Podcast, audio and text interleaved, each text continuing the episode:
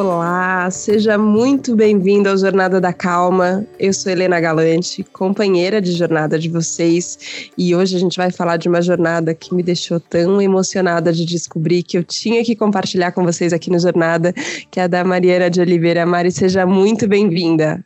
Obrigada, Helena, pelo convite. E eu já me sinto em jornada e me aliar a mais uma é muito incrível, é engrandecedor. Muito obrigada pelo convite. Obrigada. Eu conheci a Mari fazendo uma capa que a Vejinha acabou de publicar sobre os 70 anos da ACD.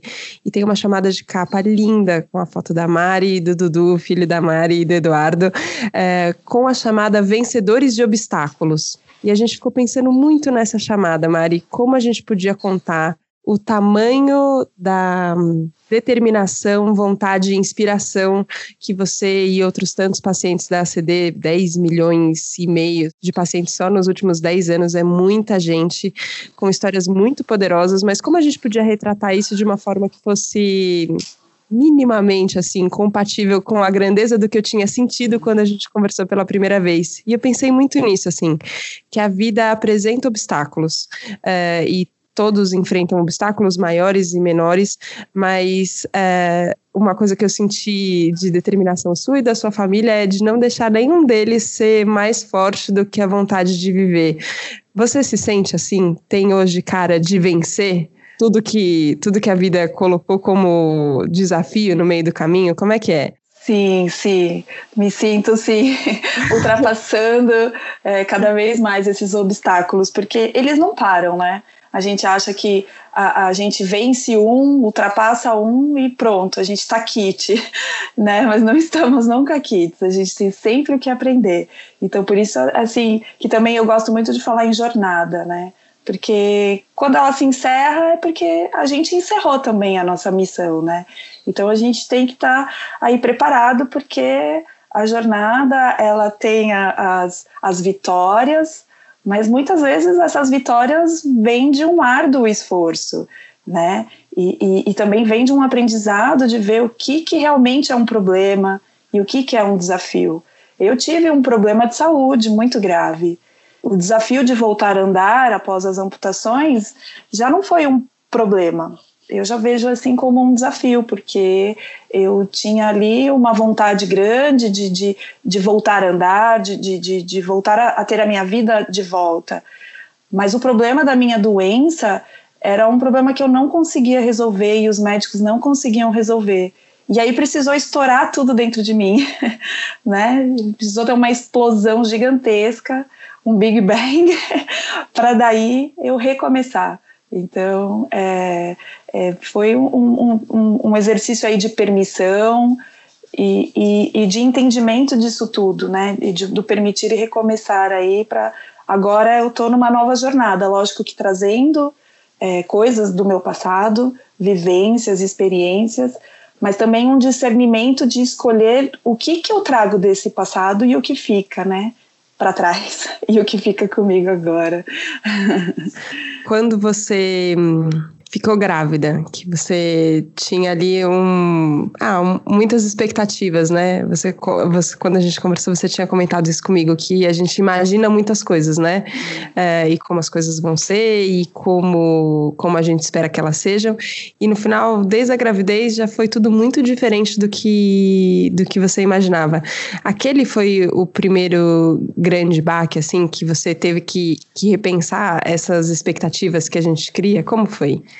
Foi, foi sim, Helena, porque ali naquele momento, eu acho que foi eu eu acabei contactando em mim uma coisa que às vezes a gente tem até vergonha de, de, de expressar, que na realidade assim era o preconceito, né? Eu acho que eu me vi ali diante de, de mim mesma como uma pessoa capacitista e preconceituosa.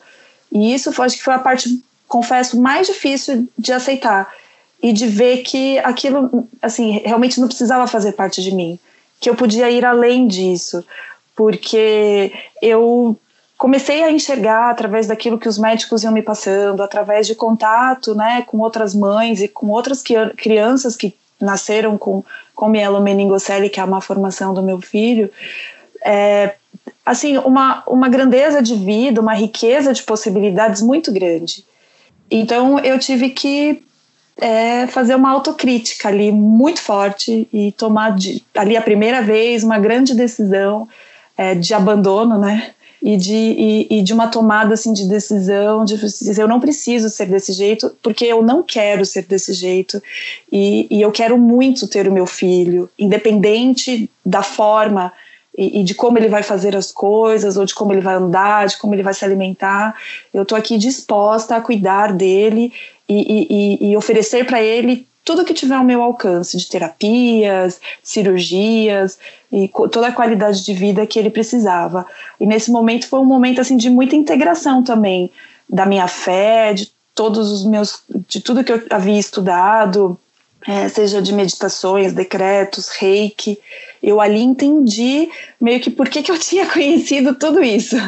Porque eu precisei muito acreditar e, e, e botar em prática. Então, quando o Dudu ainda estava na minha barriga, por exemplo, e os médicos falavam para mim assim: ah, Mariana, pode ser que é, ele né, tenha dificuldades, esse líquido na cabeça dele vai se acumular, mesmo que a gente coloque a válvula, né, que ele usa hoje válvula e funciona perfeitamente. Então a Helena ficava fazendo um trabalho assim, às vezes quando eu estava no banho, ou quando eu estava deitada e tinha meu momento com o Dudu, Aí eu falava, Dudu, pensa que esse líquido vai percorrer para sua coluna toda, vai lá na sua cabeça e ele vai voltar a descer, né? Eu ficava fazendo trabalho de, de, de luzes para ele também, junto comigo, imaginar luzes, né? Verdes, azuis, protegendo. Falava muito que as células dele iam é, funcionar perfeitamente, que elas iam ser capazes é, de entender talvez aquilo que ela não conseguia fazer, mas que né, ela poderia receber ajuda. E isso às vezes parece ser meio, nossa, que maluca, Mariana, você falar isso não com é uma não. criança, mas fez tanto sentido, Helena, porque o Dudu, quando ele nasceu, que foi tudo, eu fui fazer um exame e quando eu voltei para casa, eu passava algumas medidas para minha obstetra. Ah, o perímetro cefálico tá tanto, a ferida na coluna, né, a abertura na coluna tá tanto, o pezinho tá assim. Então eu passava algumas medidas ali bem anatômicas para ela. E quando ela passou isso pro, pro neurocirurgião, o neuro falou assim: a Mariana tem que internar hoje, ele tá no melhor momento para nascer, então ela tem que internar, o Dudu tem que nascer essa madrugada, porque senão ele vai crescer isso pode, enfim, romper, pode dar mais complicação. Então foi assim, né? Eu cheguei e comecei a arrumar. É, eu fui, arrumei minhas coisas e fui pro hospital, assim, muito nervosa, muito apreensiva. E aí acaba que o Dudu nasce aí no dia seguinte, né, no dia 18 de, de maio, e ele nasceu às seis da manhã e, e foi assim tudo tão incrível. Ele, ele, ele chorou tão forte quando ele nasceu. Ele teve um Apgar 9.9 e eu tinha a gravação disso porque o meu marido tem uma prima que é médica e ela gravou, mas eu acabei perdendo isso. E até os médicos ali, os enfermeiros, falavam: Nossa, como ele nasceu bem, como ele chora forte. E ele estava em condições estáveis para poder fazer a cirurgia de correção da mielomeningocele ali poucas horas após o nascimento. Então, assim, ele, ele fez tudo conforme eu tinha combinado com ele, né? As células dele reagiram bem, o pulmão dele chorou forte, fez ele chorar forte, ele mexeu, então ele se mexia muito quando saiu da minha barriga para mostrar que talvez para mim, né, que ia ficar tudo bem. Então, para mim aquilo fazia muito sentido. Talvez para todo mundo não fizesse, mas não tem problema. Nossa, mas isso que você está contando é de uma conexão tão forte. É. É, e eu fico pensando isso, né? Que a gente a gente tem essa vontade de se conectar com as pessoas, né? Mas quando a gente é adulto e às vezes não está muito atento, a gente fica tentando fazer isso às vezes de formas superficiais, né? Ou às vezes só com a palavra, ou com buscando afinidades entre as pessoas. É, mas isso, um bebê que está dentro da barriga, né? Ele ainda não fala, ele, a gente não sabe o quanto entende, o quanto não entende, mas você buscou um lugar de conexão muito forte e que, e que eu sinto ele até hoje. É engraçado porque a gente não se encontrou ao vivo, é só aqui pela câmera, mas eu vi você, você com o Dudu é, e eu falei, nossa, é uma conexão muito forte. É, e quando você me falou o quanto, o quanto a fé foi importante e o quanto tudo que você tinha se aberto para conhecer foi importante para estabelecer essa conexão. Eu fiquei pensando nisso, que a gente que a gente tem a aprender, né? Como como se unir e como achar forças um no outro, que a sensação que eu tenho é essa, que vocês se fortalecem juntos é, Helena, porque todo mundo falava para mim, aí quando a gente, e lógico, engravidei, fui começar a ler tudo sobre maternidade, sobre né, esse contato com a criança, como muda a mulher, e em todos os lugares que eu lia eu encontrava muito essa questão, eu assim, ah, então, é, é, de poder sentir o cheiro da criança quando nasce, de você, né, tipo, ter esse contato, porque a criança sente o cheiro da mãe, aí você poder amamentar ali logo após quando a criança nasce, então, né, dela receber aquele de quanto isso gera um vínculo. Helena, eu sabia que eu não ia poder fazer nada disso. Os médicos já me preparavam para isso. Mariana, você não vai poder pegar ele no colo, né? Você não vai poder dar de mamar para ele, porque ele vai fazer uma cirurgia, ele vai ter que ficar 48 horas em decúbito, né, dorsal, né, que fala. Assim, ele, ele ficava assim, inclinadinho. Então, por causa da, da, do líquido na cabeça, o Dudu tinha que ficar num ângulo, com a, que a cabeça ficava para baixo e o bumbum ficava para cima na incubadora, de barriga para baixo. Então, assim, é, como que eu ia ter vínculo com meu filho se na literatura Nossa. e tudo que eu encontrava era tudo que o meu vínculo tinha acabado com ele? E eu falei, não, isso, isso não pode ser só desse jeito, né? O toque é realmente muito importante, eu sou muito do toque, mas não é possível que, que né? Então eu não vou ter vínculo meu, com meu filho, meu filho não vai me reconhecer quando ele sair da minha barriga.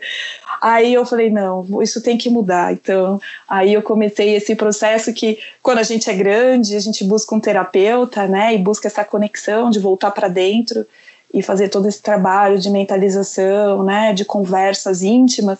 Eu falei, ah, não, eu vou, eu vou fazer tudo isso, então que eu pratiquei lá atrás e isso vai funcionar, eu tenho certeza que vai. E a gente tem um vínculo incrível, eu e o Dudu. Eu fui conhecê-lo, ele nasceu às seis da manhã, e eu fui conhecê-lo só às sete horas da noite na incubadora, não pude encostar nele, mas dois dias depois eu pude pegá-lo no colo, e eu já levei ele no peito e ele ainda, né, ali a gente se conhecendo e aprendendo, mas ele conseguiu mamar e, e foi assim até os três anos de idade que o Dudu mamou bastante. E, e a gente tem sim esse, esse afeto, essa coisa é, muito incrível que é, não, ninguém, ninguém ia tirar da gente isso, né? Não, não é possível. Então, eu acho que da, ali eu comecei também a aprender e ver que nem tudo é um conceito fechado né? A gente precisa ter um, um, olhar mais amplo. Aquilo me ensinou, me abriu os olhos, me alertou, né? Tipo, ah, o vínculo, o toque, o colostro e, e, e mil coisas. Mas ainda assim a gente tem alternativas, né? A gente não pode substituir tudo na nossa vida, mas a gente pode sim encontrar alternativas para amenizar né, as faltas. quando a gente observa o desenvolvimento do Dudu, né, e como foi, você falou para mim sobre a relação de confiança. A gente estava conversando sobre o tratamento na CD ali, e você falou sobre como a confiança foi importante para ele caminhar quando ele começasse, uh, quando ele pudesse começar a caminhar ali com a dor, hoje caminhar sozinho com, as, com a ajuda das órteses também. Uh, e eu fiquei pensando nisso, que esse campo de confiança que a gente cria também é um campo maior do que a gente imagina, né? Claro, tem, tem você e o Eduardo ali a, apoiando ele o tempo inteiro, tinha os profissionais da CD, mas é, eu tive a sensação que teve muita gente ajudando, que, que tinha muito anjinho da guarda, assim, em, todos os, em todas as etapas, não foi? Sim, sim, nessas horas a gente chama todo mundo, né? a gente volta um campo, assim, uma egrégora, né? E, e sim, eu acho que é, é, é isso que, que eu via a minha fé se manifestar. Quando aconteceu tudo com o Dudu, eu também fui ler a respeito de milagres e eu achei que o milagre era eu então pedir aquilo que eu queria e se manifestar exatamente aquilo que eu queria. Então, por exemplo, eu queria que quando eu chegasse, por exemplo, no ultrassom, o médico fosse procurar a má formação do Dudu e ele fala assim: "Nossa, sumiu. Que milagre!" Uhum. E, não, e não aconteceu isso. Mas eu fui entendendo que os milagres iam acontecendo. Então, quando eu voltava, às vezes, no exame, o médico falava para mim assim: Ah, a, a má formação estacionou. O Dudu cresceu, mas a, a, a, a, ferida ali, né, a abertura não, não, não cresceu assim também, o tanto quanto ele cresceu. Uh, uh, o Dudu, ele, ele, o, a cabecinha dele é maior, mas realmente ele falou assim, é um, é um limite de quase não hidrocefalia, ele falava para mim.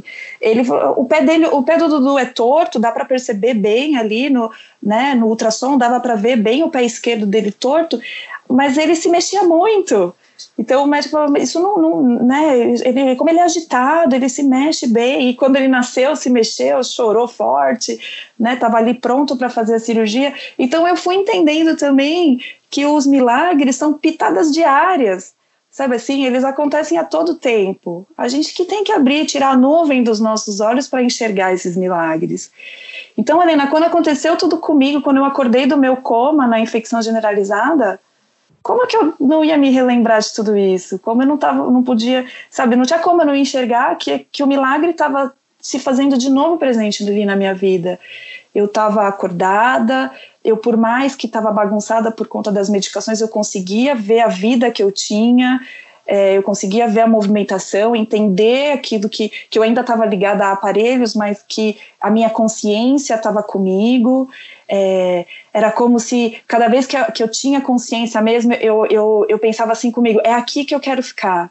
Mas aí logo eu me deu, né? Aí vinha uma, uma morfina e pá, me dava aquele baque e eu sonhava. Mas aí daqui a pouco eu acordava, olhava assim em volta, não, é aqui que eu quero ficar. Então eu acho que é, foram várias vezes que eu afirmei tanto isso, que era ali que eu queria ficar, né? Aqui na Terra, que eu fiquei. que, que eu, fui, eu fui ouvida. Foi muito incrível a minha experiência. Não que eu queira passar de novo, não que eu ache que ninguém precise passar, mas assim foi de muita consciência e eu sou muito grata por isso por ter mantido muito tempo a consciência. Muitas enfermeiras que cuidaram de mim, elas falam até hoje disso, que era incrível o meu nível de consciência, mesmo entubada, mesmo sedada, né? Porque a sedação, ela, ela se mantém, mas ela tem os picos, né? E, e muitas vezes que eles conversavam comigo, eu respondia, elas falam que eu mexia a cabeça, eu abria os olhos, mesmo que eu não me lembre disso. Eu, mas eu sou muito agradecida por essa consciência. Nossa, e foi um período grande de, de hospital nessa época, Mari?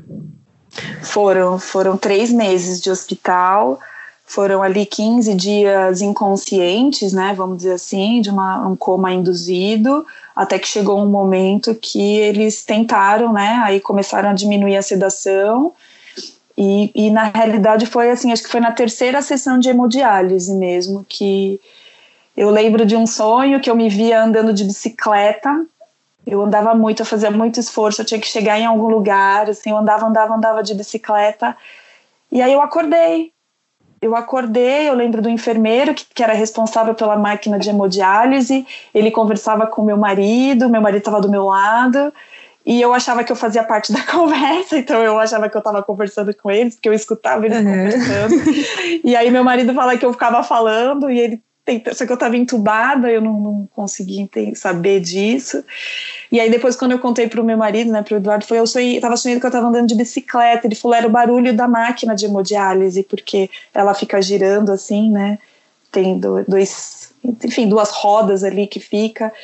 E aí eu, sei lá, escutava aquele barulho e, e associei que eu andava de bicicleta. Muita Entendi. loucura. Não, mas é como a gente vai percebendo as coisas, né? Traduzindo.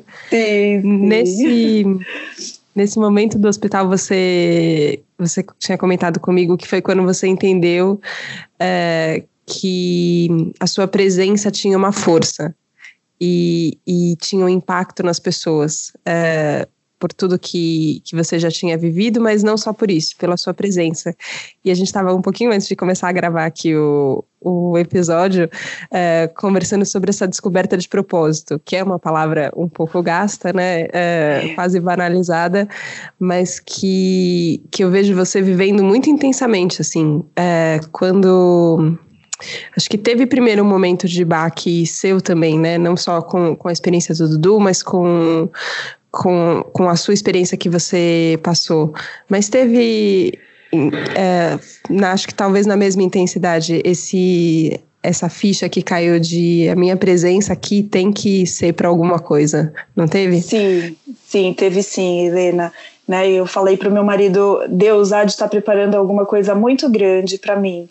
E eu não acho que, que essa grandeza que Deus preparou para mim seja o sucesso, a visibilidade, isso tudo são consequências. Porque hoje eu vivo coisas assim muito intensas dentro da minha casa, dentro da minha particularidade, né? Eu ainda continuo tendo descobertas muito incríveis das minhas capacidades, coisas que talvez eu achei que eu nem seria capaz. Então é, é, é muito rico a gente poder se, se descobrir ainda. Eu estou prestes aí a fazer 40 anos, né? E, e, falando assim como não como pessoa com deficiência, né? Como mulher mesmo. Então, é, me redescobrir no relacionamento com meu marido, de, né, de ser uma mulher ostomizada, de ser uma mulher já a gente já tem mais de 10 anos aí de relacionamento eu e o Eduardo, mas a gente se descobrir apaixonados e, e, e, querendo ter um ao outro, né, como homem e mulher, isso é incrível. A gente se descobrir no nosso prazer de pai e mãe, né, de querer mais, de querer nossa, o bem-estar dentro da nossa casa, o nosso conforto. Então, a gente se descobrir agora também no meio de uma pandemia, querendo aprender mais. Fomos eu e ele fazer aulas de inglês para a gente ser mais fluente. o nosso filho já é, mas sabe assim, sabe essas vontades assim de realização de pequenos desejos, então, né? Ah, o que que você queria? Ah, eu queria ter um quadro na parede.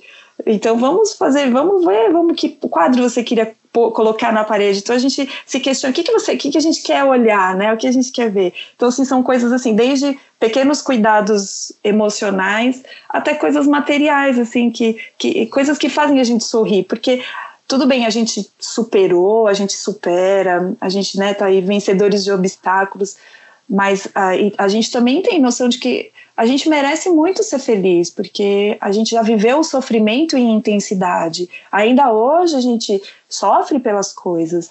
Então, é, ter esse acolhimento, né, é, é, fazer valer a nossa felicidade, querer o que nos, nos faz feliz é muito importante. E, e sabe, Helena, eu li Há pouco tempo eu li num livro do Osho, que é o Semente de Mostarda, e lá ele fala assim que a, a verdadeira felicidade é quando a gente se sente útil. Aí a gente é verdadeiramente feliz, né? Quando a gente se sente útil. E aí eu vi que eu falei, caramba, eu eu me senti assim desde quando eu abri os olhos ali, né, nessa minha segunda chance de vida, porque eu me, as pessoas assim, eu, eu, tinha uma utilidade tão grande mesmo, né, vamos colocar assim entre uma palavra forte, mesmo inválida ali, mesmo, né, dependendo de máquinas para sobreviver, mas eu vi ali que eu já fazia uma diferença na vida das pessoas por conta da minha atitude, assim, minha atitude dessa decisão de querer viver. Então eu vi por conta do meu marido, do esforço que ele fez, de quanto eu era útil na vida dele, quanto eu era necessária na vida da minha família, na vida dos meus amigos, naqueles que me cercavam e, na, e também naqueles que estavam ali acabando de me conhecer, que eram os meus cuidadores ali do hospital. Então isso fez muito sentido para mim, né?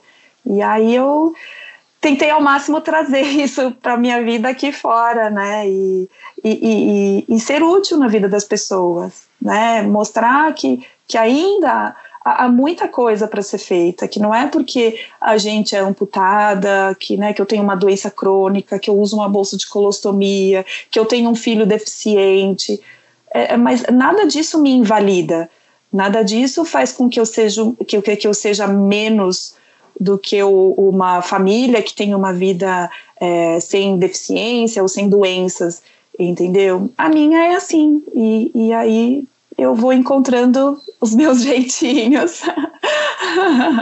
De fato, você tem uma força muito grande de, de ouvir. Ai, por é, e não só de ouvir, mas de ver vocês, na verdade. Eu acho que o Eduardo me escreveu uma mensagem também, na hora que ele viu a foto da, da capa da Vejinha. Ele falou: os dois são tudo para mim. É. Eu falei, nossa, isso é tão bonito de ver que o afeto e o amor e a vontade da felicidade juntos são mais fortes do que as coisas. Só que não exclui também uma, uma outra coisa que a gente tinha conversado, que é a gente está inserido numa sociedade que ainda tem muitos passos a dar, né? Simbólicos e concretos, assim, desde uma cidade mais adaptada, que seja de fato acessível para as pessoas, é, o, o, preconceito que, que cada um tem dentro de si, que tem que lidar e que às vezes você encontra lá fora de, um, de uma forma mais forte. Eu acho que a gente tem muito a evoluir. Você tinha falado assim, ó, que às vezes as pessoas precisam acontecer com elas ou alguma coisa muito perto delas para elas mudarem e que, e que a gente possa evoluir como um todo.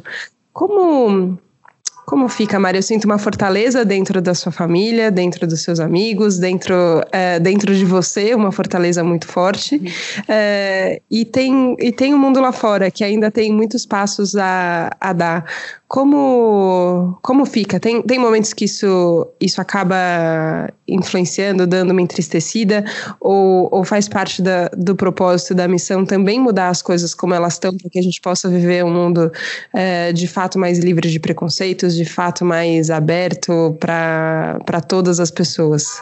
É, Helena, é, eu acho que isso é uma é uma constante luta, né? É o tal do orar e vigiar, é uma constante vigilância que a gente tem que fazer. É lógico que atitudes é, e, e, bloqueios até físicos, né? Então, da, a falta de acessibilidade, elas, elas minguam às vezes essa nossa, essa nossa força, né? No meu caso, eu vou falar que quando atinge o meu filho, aí pega, pega bastante.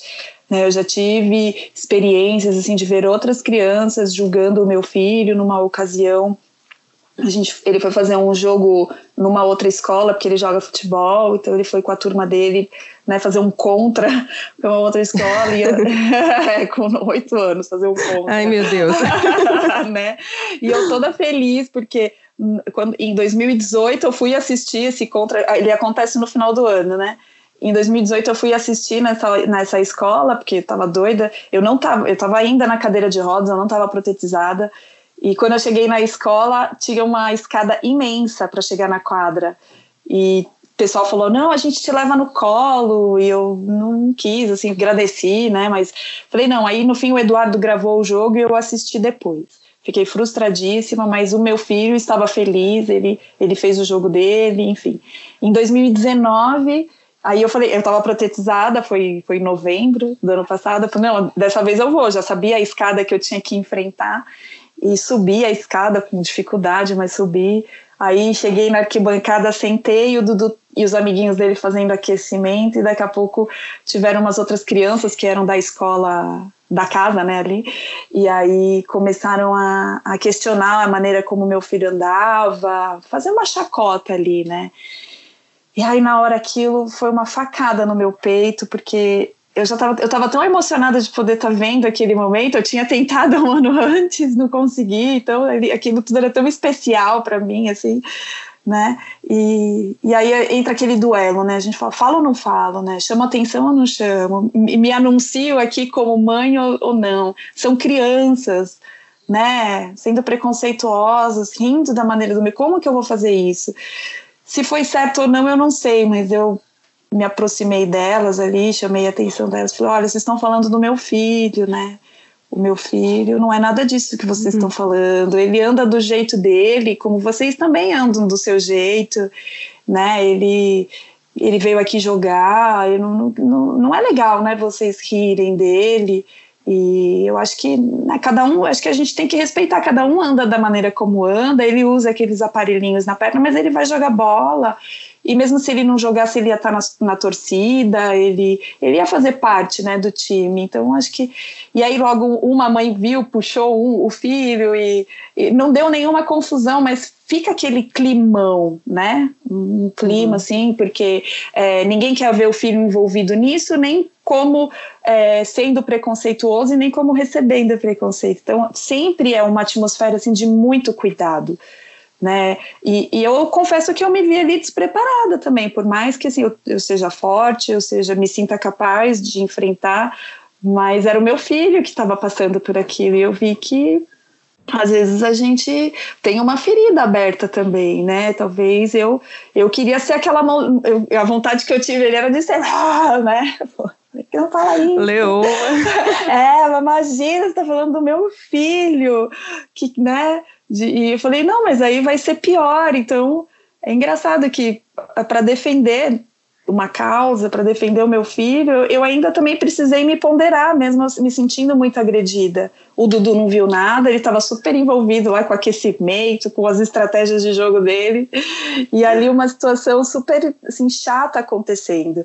Então, é, não tem como a gente não minguar, porque se é triste ver um adulto sendo preconceituoso, é muito mais triste vendo uma criança reproduzindo uma atitude dessas.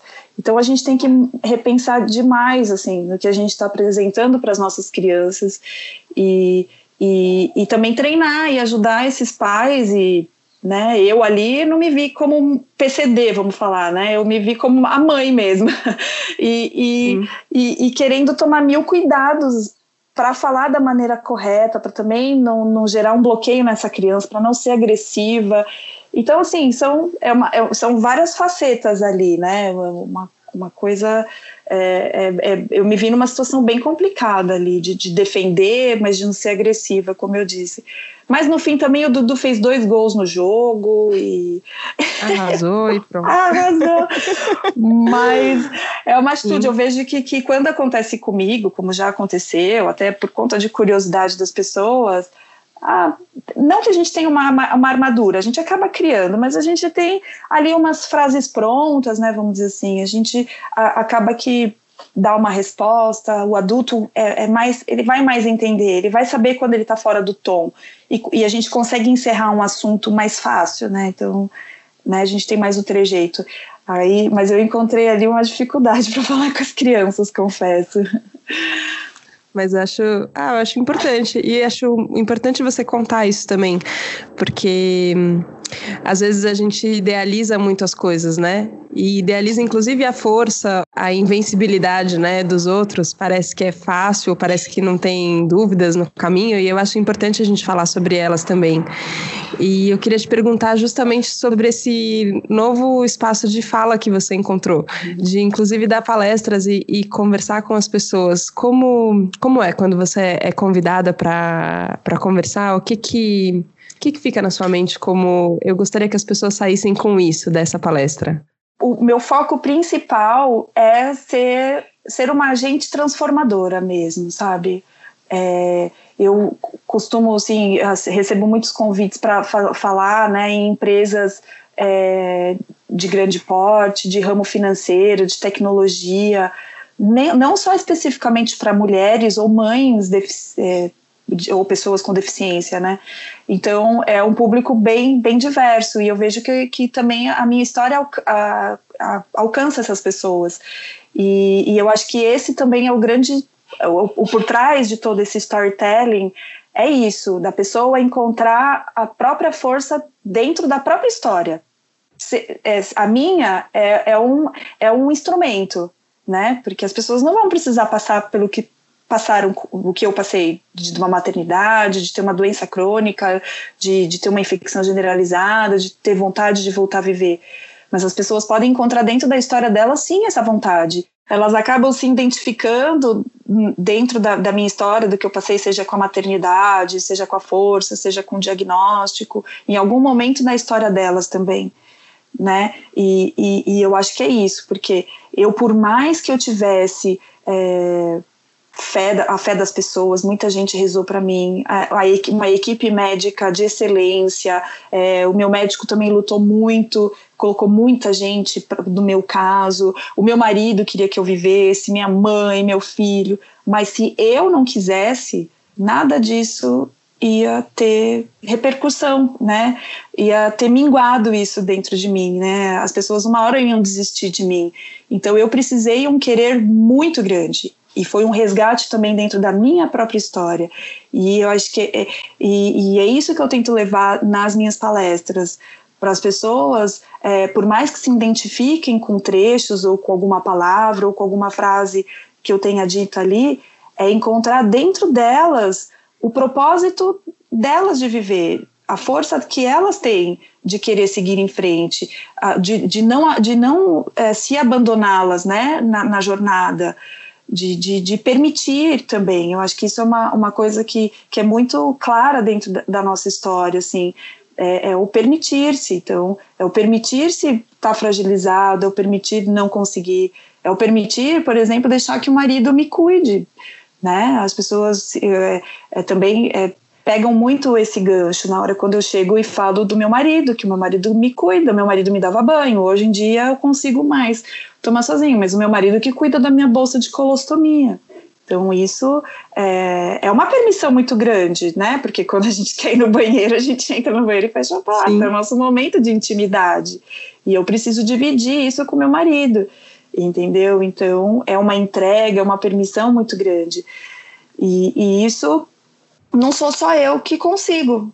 Eu consigo, a Helena consegue, o Eduardo também se permitiu e conseguiu, o meu filho também, né? Então, isso vai, vai repercutindo. As pessoas elas têm que, que ter esse lugar de, de permissão dentro da vida delas. E, e isso começa, eu vejo assim, pelo menos como aconteceu comigo, pelo se ouvir. A permissão começa com o se, se ouvir. Então eu por eu tive a oportunidade de, de ter esse momento comigo dentro de um hospital, né, três meses internada.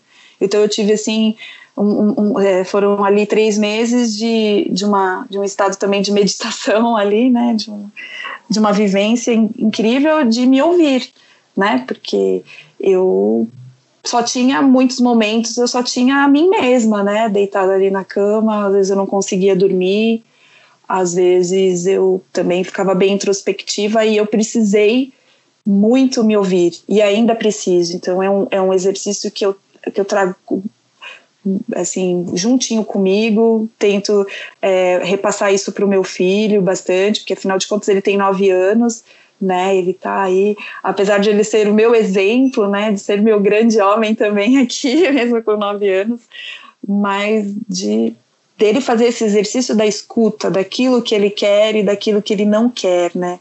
A gente tem isso muito claro assim não, não é um problema é uma solução. E, e sempre tem o lugar da gente fazer todo mundo ter o seu lugar de fala. Não é só porque eu sou palestrante, então vamos trazer isso para o universo aqui da minha casa. É, eu sou palestrante, eu sou que eu que dou a voz à, à história minha e do, dos meus dudus, né, aqui. Uhum. Mas aqui dentro eu sou a que mais escuta na realidade do que a que mais fala, né? Porque como é que eu vou transmitir uma mensagem se eu for só eu autoritária ou se for tudo do jeito como eu quero? Então, o Eduardo já, o meu marido já ter desistido de mim, imagina, se eu ficasse aqui só dando ordens. então há que há de haver né, uma, uma conciliação aí disso tudo, né? De cada um ter o seu espaço e, e é o que eu tento sempre levar nas minhas palestras, é, é, é contar a história, o nosso relato mas de forma com que as pessoas se identifiquem e, e tragam isso para a vida delas, para o dia a dia delas, né? De, de, de, fixar isso. Eu queria te contar do lado de cá que, que a mensagem chega. E chega ah. forte, chega clara e chega com muito amor. Então eu queria te agradecer, Mari, mais uma vez, pela generosidade de abrir a sua vida, compartilhar a sua vida com comigo. Eu me sinto parte da sua vida agora e agradeço por você fazer parte da minha. Te conto que você faz parte da minha e por você compartilhar a sua história aqui com todos os ouvintes do Jornada da Calma, que eu acho que a gente tem muito a aprender juntos, aprender a escutar, aprender a se escutar, aprender a acho que aprender a viver no fim é isso. E, e, aprender esse lugar de merecimento de felicidade que todo mundo tem. Queria te agradecer muito mandar virtualmente um beijo muito grande um abraço forte. Muito obrigada Mari. Helena você é um presente. Muito muito muito prazer em ter conhecido você. Eu sei que a gente vai se encontrar aí pessoalmente assim que for possível. E e que assim se eu não tivesse tido calma agora, nesse meu momento. Talvez quando eu tive o Dudu, descobri o diagnóstico, acho que eu fui bem ansiosa, né? Porque afinal de contas era meu filho, era meu bem precioso. Mas quando aconteceu comigo, quando eu tive o meu processo aí de reabilitação, do acordar até o, o hoje, andar e, e falar e levar a minha história, se eu não tivesse tido um processo de calma, né? De, de saber colocar cada coisa em seu lugar, é, eu acho que eu, eu teria atropelado aí os caminhos, porque eu sabia que eu ia voltar a andar, por exemplo, quando né, nas amputações das minhas pernas. Eu falei, não, doutor, pode, né, faça um bom trabalho, corta assim. A gente decidiu, eu participei disso com ele, porque eu falei, eu vou voltar a andar. E claro que o processo foi assim mais doloroso, mais demorado, né? Eu, mais do que eu eu criei uma expectativa, mas eu precisei de muita calma e sabia que para eu andar eu precisava primeiro sentar, e depois eu precisava aguentar o peso do meu corpo num lugar onde não estava acostumada a receber uma descarga de peso e, e, e, fazer todo um processo de encontros né, semanais com a minha fisioterapeuta, de me deslocar da minha casa, né, acordar cedo e fazer exercícios e treino e mais treino e mais treino. Então não adiantava nada eu de repente falar que ali eu deitada na cama me imaginar correndo uma maratona né? Então, é, hoje, de, hoje eu já posso parar para pensar, não que eu pense, mas assim, né? É, agora eu me sinto já a, ali podendo começar a pensar a correr uma maratona. Mas primeiro a gente precisa pensar, né, em sentar, em dessensibilizar, para depois a gente pensar em correr. Então calma, calma, é um processo. Vamos, vamos com calma nesse processo. Obrigada, Mari. Com certeza. Obrigada. Obrigada. Agradeço ao Dudu, Eduardo também é, por a gente poder estar aqui juntos. Agradeço você também que acompanhou a nossa jornada hoje aqui no Jornada da Calma. É muito bom ter você junto com a gente. Obrigada. Obrigada, ouvintes todos. A Obrigada a todos os ouvintes também. Um beijão para vocês. Obrigada. A gente se vê na próxima segunda aqui no Jornada da Calma. Um beijo. Tchau, tchau.